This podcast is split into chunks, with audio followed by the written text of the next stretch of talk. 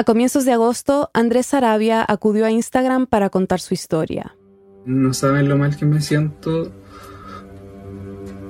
porque soy joven y tengo 28 años y pareciera que tuviera, no sé, orgánicamente como 60 años porque... André trabajaba como técnico en enfermería en el Hospital Público Las Higueras en Talcahuano, al centro sur de Chile, cuando se contagió de COVID.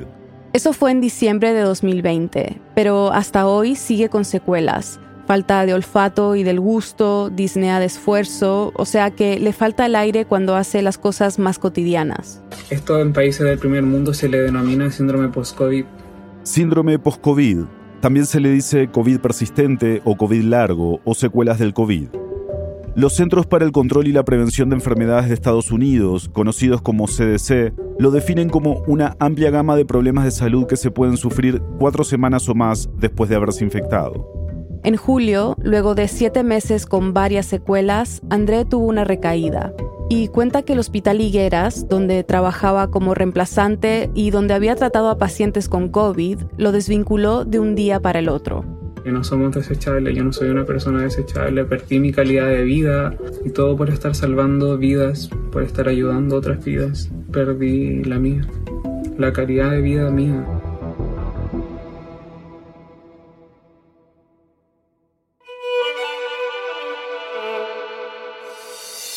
Bienvenidos a El Hilo, un podcast de Radio Ambulante Estudios y Vice News. Soy Silvia Viñas. Y yo soy Eliezer Budazó. Esta semana, Andrés Arabia nos cuenta su historia. Y luego, dos científicas que pertenecen a un grupo que estudia la COVID persistente nos cuentan cuál es la magnitud de este problema y qué se sabe hasta ahora sobre estas secuelas. Es 3 de septiembre de 2021.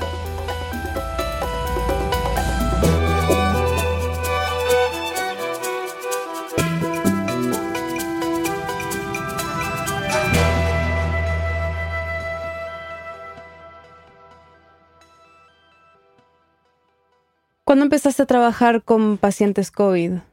Cuando la pandemia llegó a Chile, básicamente, que fue ya en marzo del año 2020, desde ahí que estuve trabajando con ellos y recuerdo cuando me tocó trabajar, recibir a mi primer paciente de COVID, fue, mm, no sé, con miedo, porque no, no sabíamos cómo manipular un virus, más que a la persona, el virus, y había que tomar los riesgos como vinieran.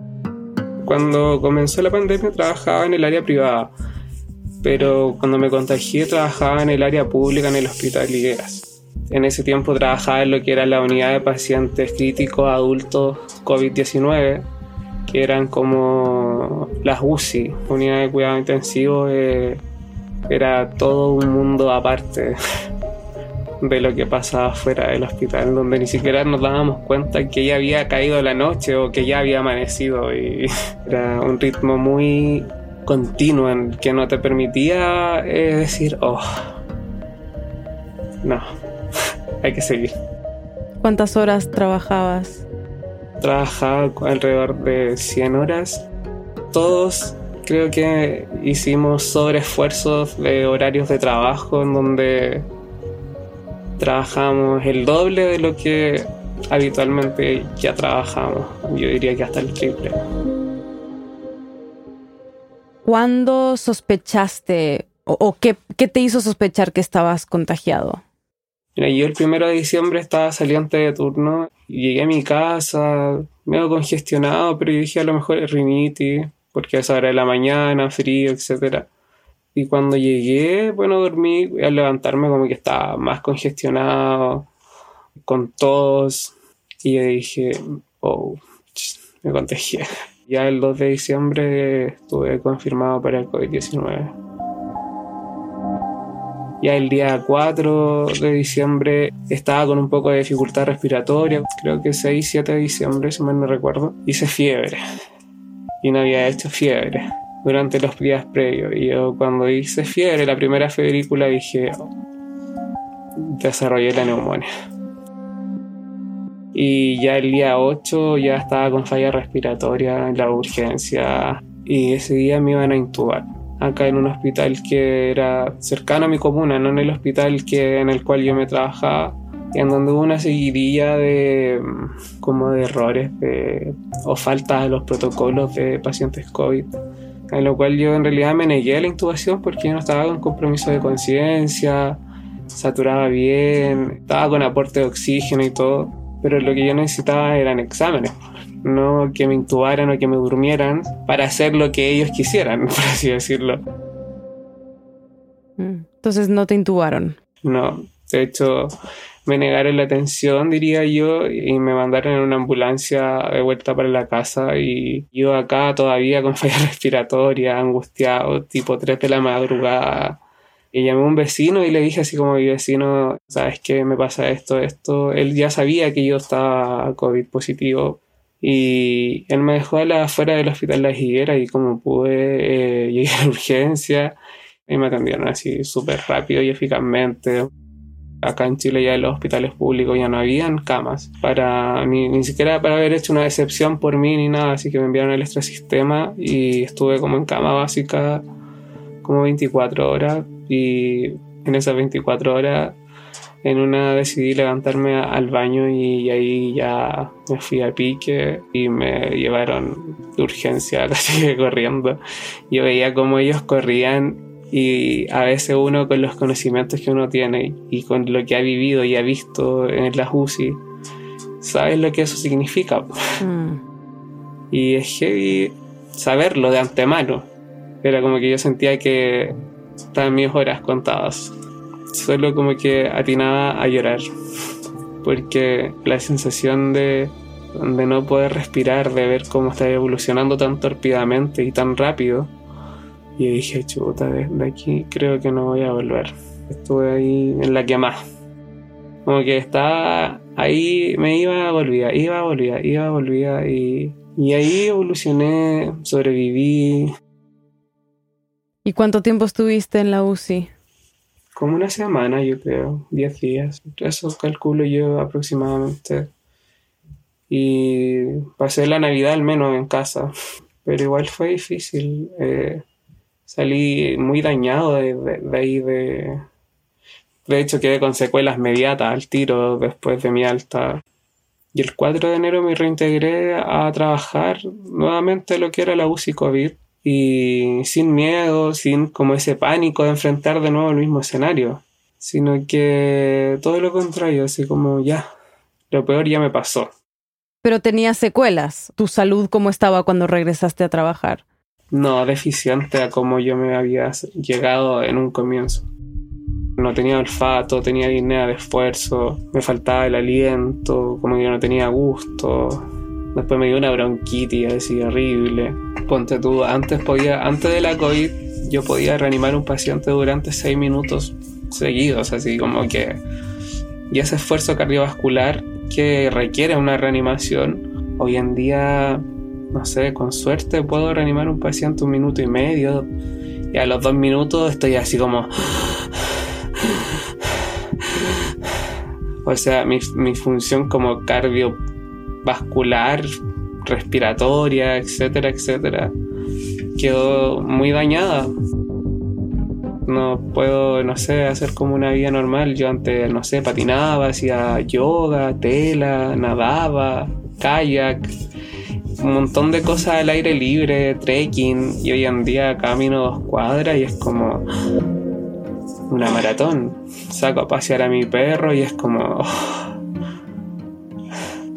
Y damos una vuelta, ni siquiera damos dos, porque si damos dos vueltas ya, ya es too much.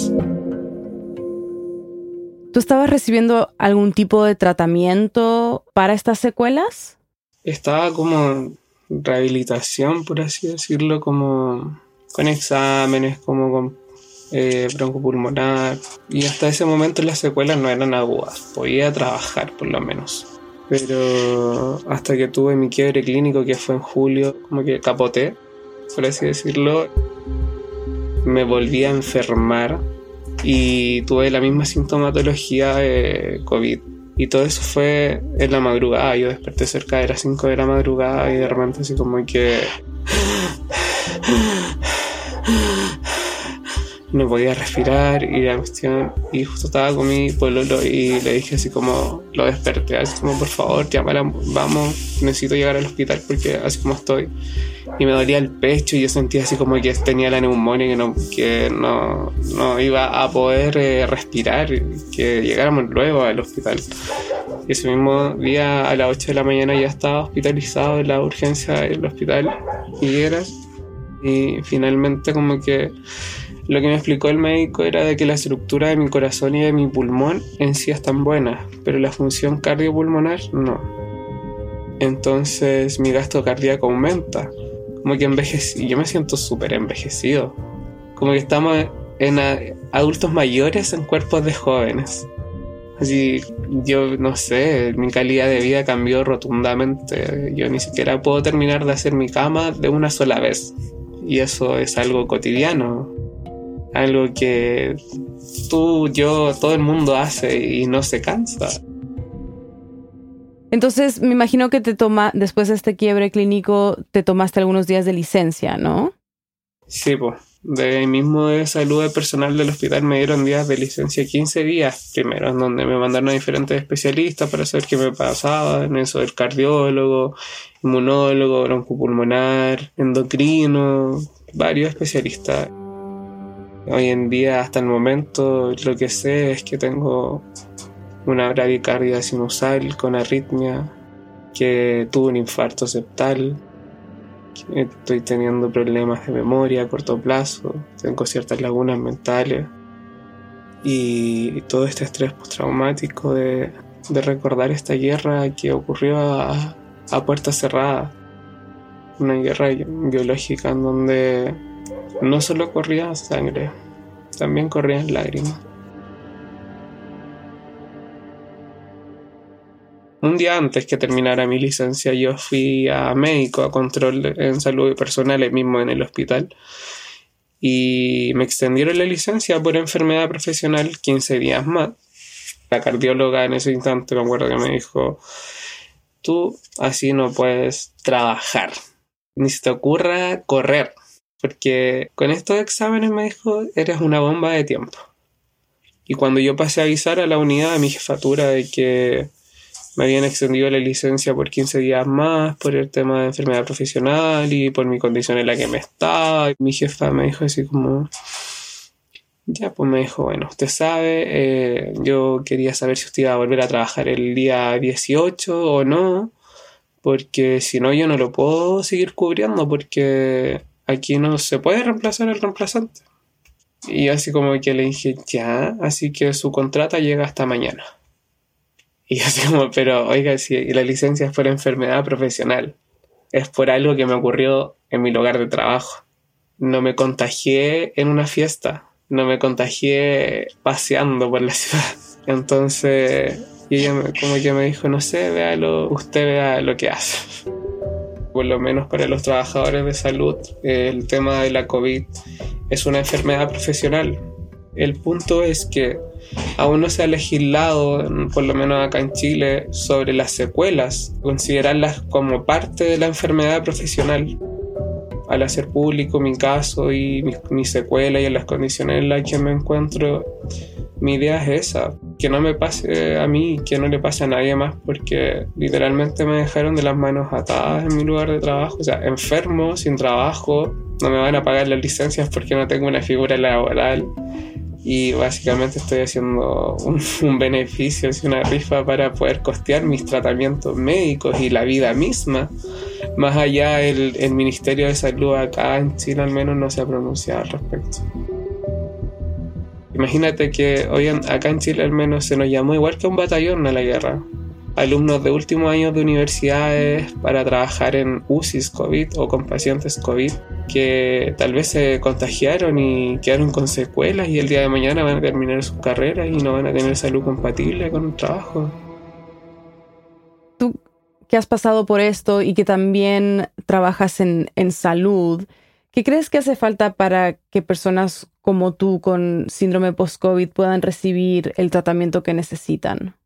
Uf, yo creo que falta empatía, falta seguridad laboral, que si el universo lo permite, así como va toda la mediatización de mi, de mi caso y de mis secuelas y todo, tal vez espero llegar a que se legisle al respecto o que por lo menos se haga un, un análisis de cómo nos vamos a hacer cargo de, esta población enferma que ya se va a sumar a población que ya no es productiva para el país, ¿cachai? Si, si no es algo solo social, ¿cachai? Es algo que nos va a afectar a la pirámide mundial de la población, ¿cachai? De producción, porque somos jóvenes envejecidos. ¿Qué te gustaría que las personas que no han pasado por esto entendieran sobre esta condición? ¿Qué me gustaría? Me gustaría que la gente investigara, porque así como me pasó a mí, le puede estar pasando a tu papá, le puede estar pasando a tu vecina, le puede estar pasando a tu mamá y, y lo están normalizando y eso no es normal. Entonces hay que dejar de normalizar una enfermedad porque en el momento en que empezamos a normalizar una enfermedad, es cuando esto se hace endémico y es cuando esto desafortunadamente nos golpea una, dos, tres, cuatro, cinco veces. Entonces, de empezar a mirarnos, a observarnos, de saber qué es lo que me pasa, qué le pasa a mi cuerpo. Bueno, muchas gracias, André. De nada, Silvia.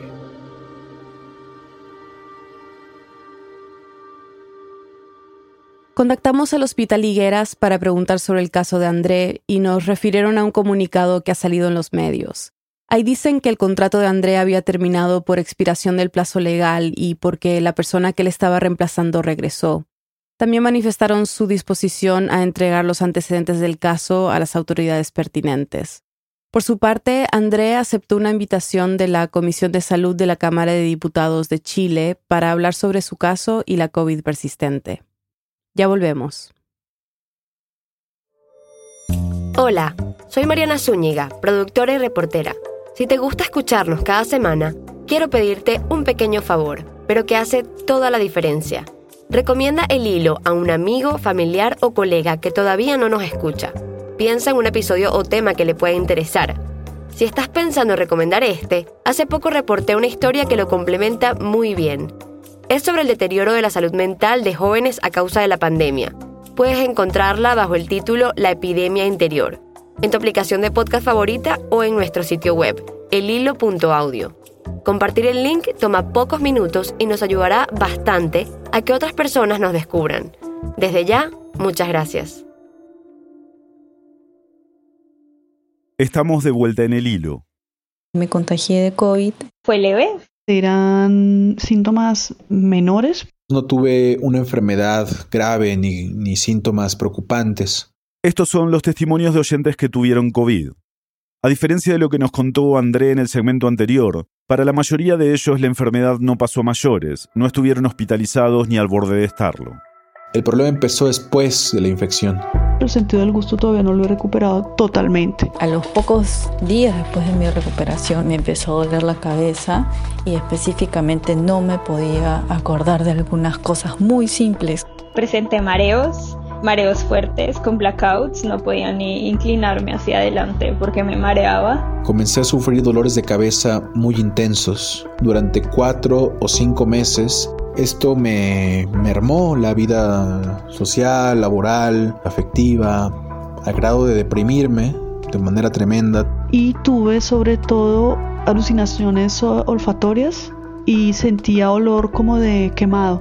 Era muy tenaz porque me había angustiado muchísimo porque yo no lograba quedarme dormida pensando que si había un incendio yo no podía saberlo pues. Y por dos meses cuando salía a caminar me cansaba mucho. Y tengo que dormir al menos 10 horas diarias, porque si no, no aguanto el día. Es como si hubiera envejecido 10 o 15 años de golpe. Así lo siento, como si mi cuerpo no fuera el mismo que hace un año. La COVID persistente no solo afecta a las personas que, como André, tuvieron que ser hospitalizadas. 8 de cada 10 sobrevivientes quedan con al menos un síntoma después de la fase aguda de su enfermedad. Ella es Carol Perelman, química farmacéutica, bióloga mexicana y divulgadora de la ciencia. Esa impactante cifra de la cantidad de pacientes que quedan con secuelas es una de las varias conclusiones sobre COVID persistente a la que ha llegado junto a otras seis científicas todas enfocadas en tratar de entender desde diferentes ángulos qué es esto del long COVID, de COVID persistente, que aún al día de hoy no tiene un nombre ya oficial o una definición establecida, pero poco a poco ha tenido más reconocimiento y obviamente importante entender toda esta complejidad. Una de esas investigadoras que trabaja junto con Carol es la neurocientífica Sonia Villapol, con quien también conversamos. Muchos pacientes con, long COVID, con COVID persistente, acudan a, los médicos y no son escuchados porque, porque bueno, pues, pues dicen, mira, esto no es en efecto del virus, esto es que es un problema psicológico tuyo, te lo estás inventando, no hay tratamiento, o no les hacen caso. Entonces, claro, la gente, los enfermos con COVID persistente se sienten desamparados en ese sentido, falta de cuidados porque no son comprendidos. Este esfuerzo por darle legitimidad a lo que describen miles de pacientes comenzó en octubre del año pasado. Ahí, las siete científicas se propusieron hacer una revisión de la literatura médica publicada durante todo el 2020 abarcaban a más de 47 mil pacientes. Eran artículos de Egipto, de, de, México, de China, de Europa, de Estados Unidos. Y con esta visión más global, lo que pudimos hacer es un metaanálisis. Cruzaron esa inmensa cantidad de datos y con eso empezaron a pintar una imagen más clara sobre qué es la COVID persistente. Encontraron 55 secuelas post-COVID, y ya con el tiempo hay autores que han encontrado hasta 200 distintas secuelas y lo interesante de esto es que son multisistémicas. COVID-19 es una enfermedad multisistémica, no es una enfermedad respiratoria y también las secuelas que dejan son multisistémicas, son en diferentes órganos, van desde insuficiencia renal o miocarditis o por ejemplo falta de aire, sí, temas pulmonares, dolores en las articulaciones y fatiga. De hecho, la fatiga fue la secuela más común entre las personas estudiadas, que por cierto son de un rango de edad bastante amplio. Están entre los 17 y los 87 años. Después de la fatiga está el dolor de cabeza, el trastorno por déficit de atención, la caída del pelo y la disnea o dificultad para respirar. Y bueno, la pérdida del gusto y del olfato también una de las más predominantes. Algo importante de recalcar es que hay algunas secuelas que persisten después de que las pruebas hayan dado negativo y otras que aparecen después de esto. Hoy en día se considera más que a partir de la cuarta semana, a partir de un mes, podemos hablar de COVID persistente. Y bien, desde las cuatro semanas, ocho semanas o doce semanas hay distintos tipos de síntomas, efectos que son más predominantes o menos por ejemplo, la pérdida del gusto y el olfato son efectos que persisten, y la pérdida del cabello es uno de los que aparece después de la fase aguda de la enfermedad. Pero, de todo lo que han aprendido estas expertas sobre COVID persistente en este tiempo, los efectos neurológicos son lo que les parece más preocupante. Preocupante en el sentido de, que, bien, está atacando el sistema nervioso el virus, ¿no? Y estos efectos pueden perdurar. Y bien, yo como neurocientífica sabemos que también los tratamientos para el cerebro no están muy puestos al día y hay mucha falta de tratamientos para enfermedades neuroinflamatorias, por ejemplo, ¿no? Como es la COVID. Al comienzo de la pandemia se hablaba de la COVID como una enfermedad respiratoria, pero la infección es multisistémica y por lo tanto provoca mecanismos de inflamación en el cuerpo. La inflamación es importante para el sistema nervioso y las neuronas son unas células muy sensibles a todo tipo de, estas alteraciones. Era entendible, pero bien que realmente tuviera estos efectos a mí fue lo que, lo que me puso los pelos de punta ya desde el principio, que aparecían más y más porcentajes de ese ictus, que me parece gravísimo porque no tenemos tratamiento para ictus, para daños cerebrovasculares. Yo llevo 20 años estudiando tratamientos para ictus y para traumas cerebrales y no tenemos nada muy efectivo. Además de ictus, lo que también se conoce como accidente cerebrovascular, Dentro de estas secuelas neurológicas hay algunas bastante más comunes. El dolor de cabeza, obviamente, es neurológico también. El trastorno de atención, la pérdida de memoria transitoria. Esto preocupa bastante porque piensen que, que por ejemplo, mucha gente se está, está confusa o tiene lapsus o le cuesta concentrarse y esto cuando están trabajando no, no pueden mantener el nivel de vida que tenían antes de, de en los trabajos, de reuniones o, jornadas muy intensas, necesitan pausas, descansarse y no, y no pueden. Por ejemplo, hay gente que no puede ni, ni completar de, de, leer una página de un libro desde hace meses porque porque no, no, no, no consigue concentrarse. Estamos hablando de una pandemia global que ya infectó a 200 millones de personas y es preocupante cómo, qué repercusión tendrán. Sonia me cuenta que estas secuelas neurológicas también se están comenzando a asociar con la depresión o la ansiedad y otros problemas de salud mental. Esto ya sería un poco más para mirarlo, digamos, con puntillas, digamos, ¿no? Porque el tema neuropsiquiátrico es muy delicado. Podemos estar hablando de la depresión o ansiedad a causa de la pandemia, de la fatiga pandémica, a pesar de haber pasado la COVID, o no, o puede ser otra causa, otra derivar de, los efectos que causó el virus en el cerebro en, determinadas regiones a causa de la inflamación o temas similares. Por todo esto es que el reconocimiento de la COVID persistente como tal ha sido uno de los grandes motores para estas investigadoras. Para tomarle el peso a su importancia, Carol me da este ejemplo. Fíjate, en México se habla de 2.3 millones de personas, y lo digo entre comillas, recuperadas de COVID-19 ¿no? Y si nuestra proporción es el 80% de los sobrevivientes queda con alguna secuela, entonces 1.8 millones de mexicanos no regresaron a su estado de salud y eso tiene un impacto en la salud pública, eso tiene un impacto en, en las familias, eso tiene un impacto en las relaciones humanas, en mucho tiene un impacto.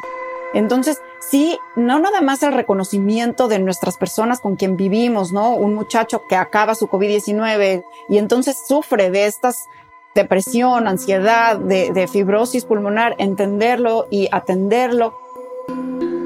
Al mostrar estos síntomas directos asociados a la enfermedad, estamos dándole un poco de llamada de atención a los médicos, a los sanitarios, de que, que bueno, que no es una invención ¿no? de los pacientes, ¿no? que hay que atenderlos. Y también el reconocimiento como sociedad de estas situaciones como todavía no tiene un nombre real, tampoco puede haber una incapacidad legal de decir falto al trabajo porque tengo qué, ¿no? Fatiga, ¿no? Entonces ahí también el reconocimiento desde el sector público de que existen estas secuelas y entonces ahí estamos.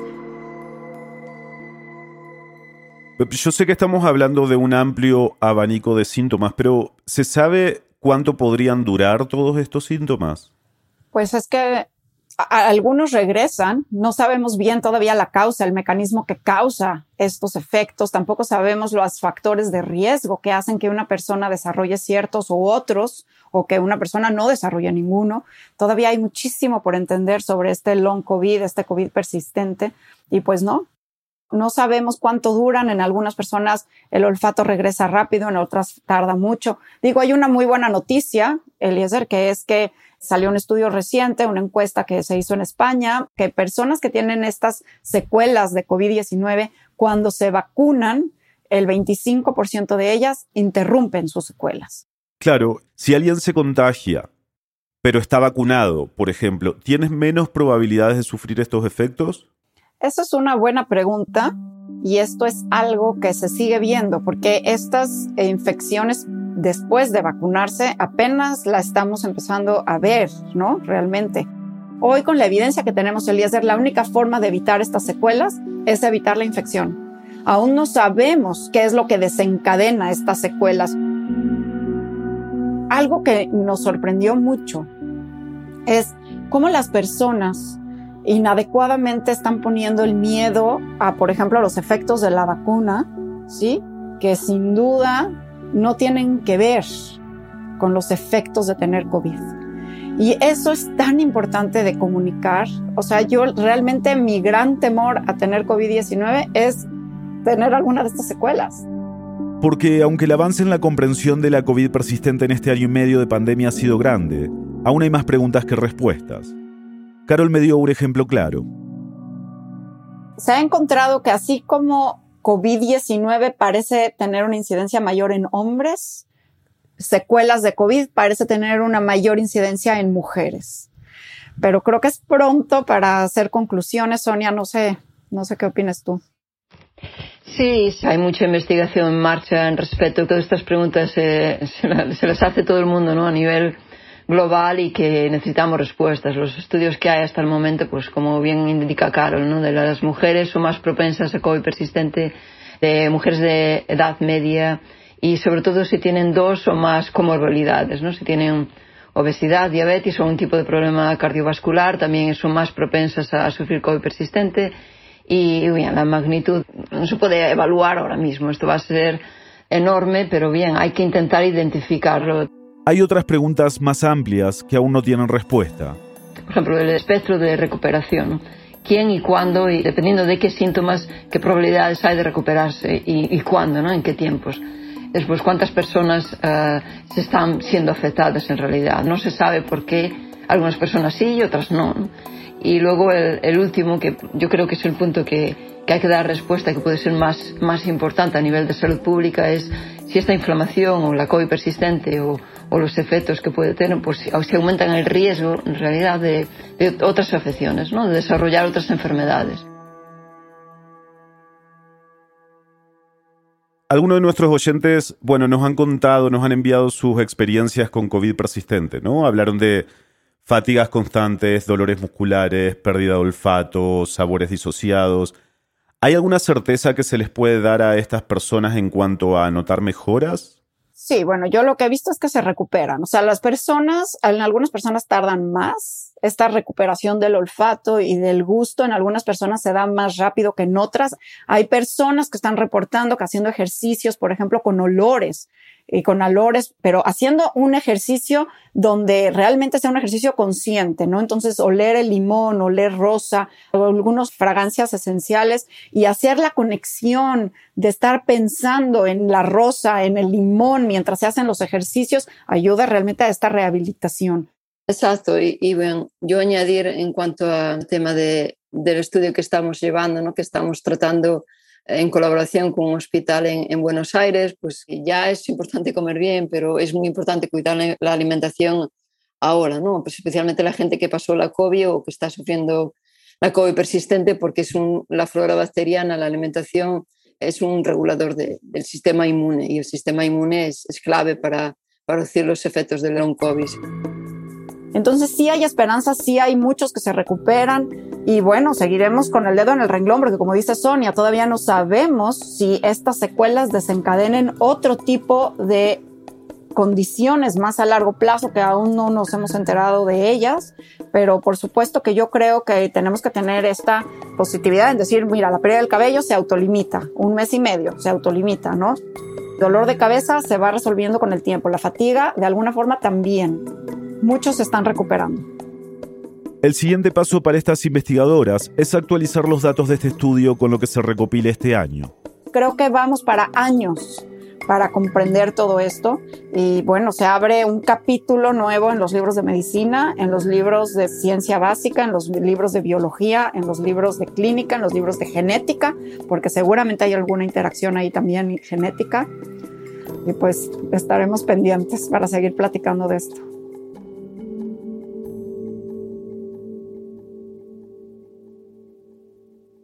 Carol, Sonia, muchas gracias por hablar con nosotros. Al contrario, muchísimas gracias por la invitación y muy importante poder platicar con ustedes hoy. Muchas gracias y, gracias por difundir estos temas. Queremos agradecer a André, Carlos, Elisa, Juliana y Catherine por compartir su experiencia con nosotros. En el hilo somos Daniel Alarcón, Daniela Cusat, Mariana Zúñiga, Elías González, Desiree Yepes, Inés Renique, Paola Leán, Xochil Fabián, Camilo Jiménez Santofimio y Carolina Guerrero. Nuestro tema musical lo compuso Pauchi Sasaki. Parte de la música de este episodio fue compuesta por Remi Lozano. El hilo es un podcast de Radio Ambulante Estudios y Vice News. Gracias a quienes se han unido a De Ambulantes, nuestras membresías. Dependemos de miembros como ustedes para garantizar el tipo de periodismo que hacemos en el hilo. Si este podcast te ayuda a entender mejor lo que ocurre en América Latina, considera hacer una donación hoy. Sin importar el monto, tu contribución nos ayudará a garantizar nuestro periodismo riguroso e independiente. Súmate tú también en elhilo.audio slash apoya. Muchas gracias. Y para estar al tanto de las noticias más importantes de la región y de cómo se desarrollan esta y otras historias que cubrimos, síguenos en nuestras redes sociales. En Twitter y en Instagram nos encuentras como El Hilo Podcast. Soy Elías Budazó. Y yo soy Silvia Viñas. Gracias por escuchar.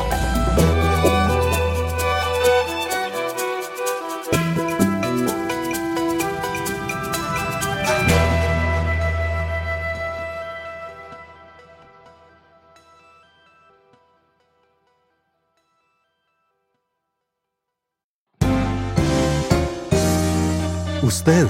¿Ah? Sí, usted. ¿Está cansada de caminar escuchando la misma música de siempre? ¿Qué está pasando? ¿Quiere sentir que no pierde el tiempo estancada en el tráfico infernal de su ciudad? ¿Quién es usted? Está harta de quedarse dormida temprano en las noches y desea historias increíbles para poder decir, sí, una más, por favor. Bueno, eso sí. Pues está de suerte. Radio Ambulante pronto estará de vuelta. Esto es Radio Ambulante desde NPR. Soy Daniel Alarcón. Sí, escuchaste bien.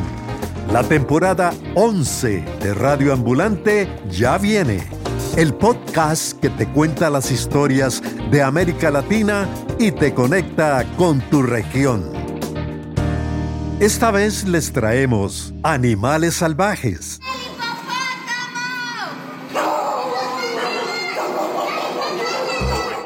Amor y odio por la comida. Entonces me acerco, lo miro, el cuy me mira, nos miramos y el cuy se esconde porque parece que reconoció algo. Dijo, este es un peruano. Mi tío Lizardo Godoy era tan especial en su comida que para irse a la costa, donde sí se come con ajo aquí en el Ecuador, él llevaba su propio sartén, su propia olla, llegaba y les decía, a mí me cocinan en esta olla maneras peculiares de percibir la realidad. Hay muchos números en la clase de matemáticas y cada número pues tiene un sabor que coincidentemente me gusta porque no todos los sabores de todas las palabras me hacen ricos. El cuarto es un queso blanco y el cuatro es ese queso pero derretido. Y conocerás a personajes inolvidables brincamos de la felicidad. Abrimos botella de whisky, botella de ron y le dimos a, a, los pasajeros una monjita llorando, un padre llorando. Tómese un whisky, padre. Nos tocó calmarnos con whisky.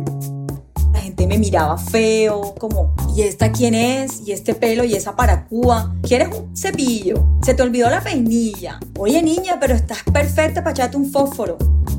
Yo compartía un baño con mis hermanos, me adueñé de ese baño lo llené de murciélagos vampiros, murciélagos vampiros viviendo en tu baño. Y claro, entrabas a ese baño y parecía una película de Hitchcock porque estaba salpicada de sangre en las paredes.